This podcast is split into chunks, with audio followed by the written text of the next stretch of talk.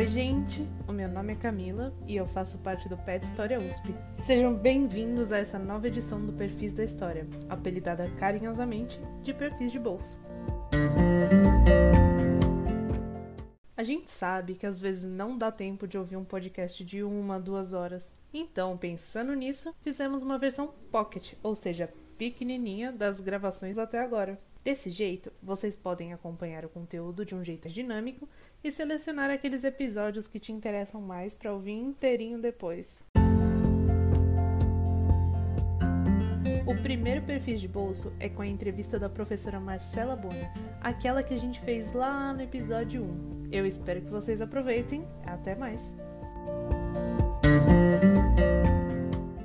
Trabalhar com a história oral oferece vantagens, mas também oferece desafios. E eu gostaria que você falasse um pouco disso, né? Quais são as vantagens é, de trabalhar com a história oral e quais são os desafios? Bom, as vantagens de trabalhar com a história oral são todas, porque é maravilhoso aquelas. Né? Gente, mas é verdade, é algo apaixonante. Eu não conheço ninguém que tenha se aproximado da história oral e não tenha se encantado. É claro que muitas vezes pode não haver identificação. Por exemplo, olha, eu não trabalharia com isso, mas não dá para negar negar que é algo cativante, que os resultados são impressionantes. A gente não tem nenhum tipo de ideia, muitas vezes, do alcance que essas pesquisas podem ter no âmbito é, social e vou contar muito rapidinho uma experiência que eu tive recentemente. Eu tenho uma amiga que tem um irmão que foi privado de liberdade por um tempo, não é adolescente, já um adulto, e ela tá desempregada, enfim, tá vivendo esse momento que nós estamos vendo muito bem, né? E ela falou: "Olha, me empresta algum livro aí, não sei o quê". E na verdade ela pediu para minha mãe, minha mãe falou: "Ah, lê o livro da Marcela, não sei o quê, você já viu? Ah, vou ler". Aí pensa numa pessoa que chorou. Ela me agradeceu tanto, ela falou: "Meu, agora além do seu livro eu me senti contemplada contemplada. Eu vi que realmente tem outras pessoas que passam por isso, que não é porque você tem um familiar que se envolveu com algum ato infracional que essa pessoa não presta ou que ela pode ser exterminada da sociedade ou que a família inteira deve ser considerada como párea, enfim, não deve ter credibilidade, não deve ter respeito. Foi tão bonito e a gente é amiga, eu conheço ela desde quando ela nasceu, ela é mais nova que eu. E esse foi um momento de pensar: nossa, é, meu trabalho chegou onde eu queria que ele chegasse, que não era na estante da biblioteca. E aí eu mandei o print pro Seb e ele me respondeu com uma única frase. Ele falou: "Eu não te falei que as histórias importam". Então eu acho que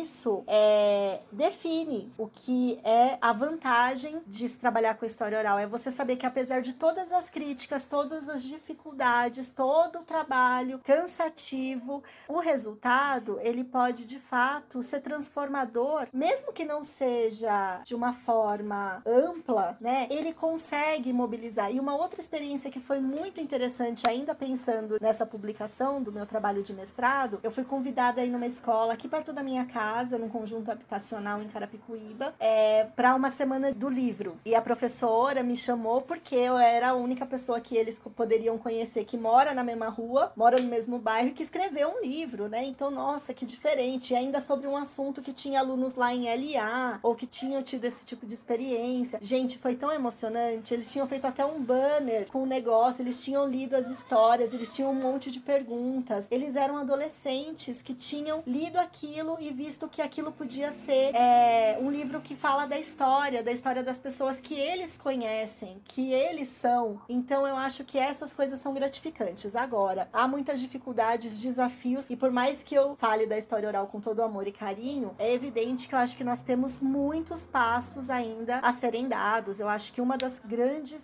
questões nesse momento é pensar eticamente, metodologicamente a utilização do audiovisual, por exemplo. Eu acho que é pensar também na, na diversidade de temas que precisam ser abordados e como eles podem e devem ser abordados, porque esse é um outro tópico que também acaba sendo motivo de bastante discussão, né? Que são trabalhos que se voltam para um período histórico, né? Que é relativamente recente, seja denominado como história do tempo presente ou história imediata, o fato é que não é um método que é passível de se utilizar para pesquisas de temporalidades mais remotas. Então aí existe uma certa limitação, se bem que isso pode ser relativizado quando a gente fala da tradição oral, né? Pensar em, em sociedades ágrafas, enfim, são muitos os desafios. É evidente que muito debate está por vir e isso é maravilhoso, isso é sensacional. Aliás, por falar em debates, em desafios, e eu comentei que o professor Seb sempre me trazia provocações para as pesquisas. Quando da minha pesquisa sobre o aborto, eu lembro que uma das questões que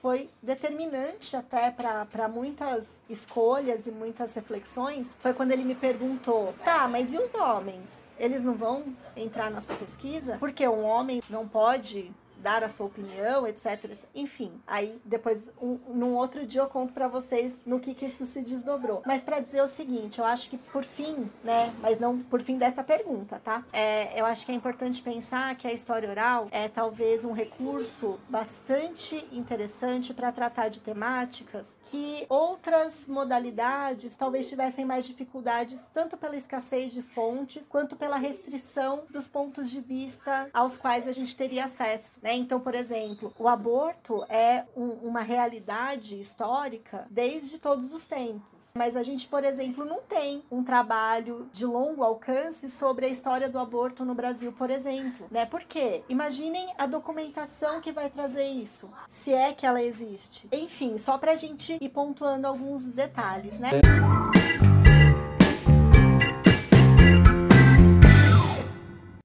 Eu queria fazer uma pergunta aqui sobre uma questão que você aponta no seu doutorado, que é a possibilidade que a história oral nos dá de pular os muros da universidade, né? Acho que você acabou de, de salientar a importância disso, né? Desse contato com as escolas, desse contato com as pessoas que fazem parte dessas realidades com as quais você está lidando. Mas eu acho que nesse momento que a gente vive, de, de certo ataque às universidades públicas, de é, restrição de bolsas, de pesquisa, em que se torna cada vez mais necessário que a universidade dialogue mais com a sociedade, como que você acha que a história oral pode ajudar nesse caminho? A história oral ela seria uma forma de fazer uma história pública também? Você pode comentar um pouquinho disso pra gente? Bom, eu acho que a história pública, né, a discussão sobre história pública que eu tenho muito carinho, né, porque a primeira vez que eu ouvi sobre isso foi justamente no NEL, foi o professor Seb falando pra gente sobre a importância de que os trabalhos que nós fazíamos naquela ocasião, um grupo imenso com pesquisas das mais variadas temáticas, era de que nós conseguíssemos vislumbrar possibilidades de proposição de políticas públicas a partir dos nossos trabalhos. E eu acredito que a história pública ela tem a ver com uma série de, de questões, né, que eu acho que aqui não é o espaço para aprofundamento, mas é desde é, contar com uma participação maior dos públicos na produção dos conhecimentos, como garantir o acesso público cada vez maior dessa produção de conhecimentos que é feita feita no âmbito da academia.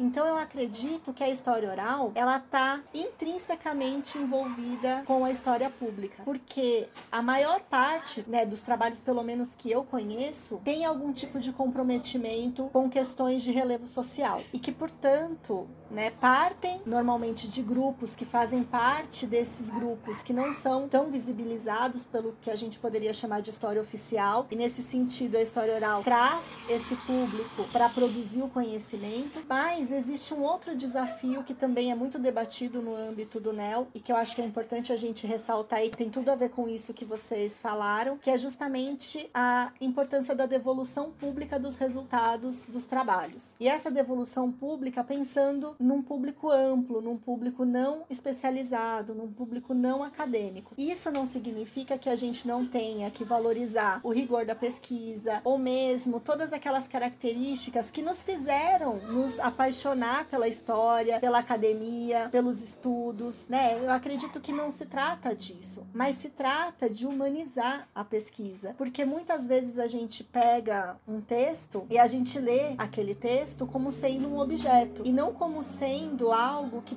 foi produzido por uma pessoa que tem toda uma história e que essa história está naquele, naquele texto. Né? Assim como aquele texto faz parte da vida da pessoa que o escreveu, escreveu, ele traz aquela pessoa ali. Então, muitas vezes, por isso que a gente sempre, né, desde o começo dos estudos na graduação, a gente fala da importância de se saber, de se conhecer o autor e etc. Mas a gente, ao longo da vida, acaba às vezes esquecendo disso, a gente acaba não vinculando as coisas. Eu até sou uma, uma entusiasta, né, de que isso fosse uma realidade, de que, por exemplo, esses trabalhos que, pelo menos aparentemente, não são de interesse público amplo, sei lá, um trabalho muito específico de um momento da história da Idade Média na França, que no primeiro momento pode não parecer interessante para um público amplo no Brasil, mas se ele tivesse ali as expectativas de quem o escreveu, de quem desenvolveu esse processo de pesquisa, que é uma pessoa que às vezes se encantou por algo na infância ou fez uma viagem inesquecível em algum momento da vida e a partir daí fez todo aquele trabalho academicamente importante,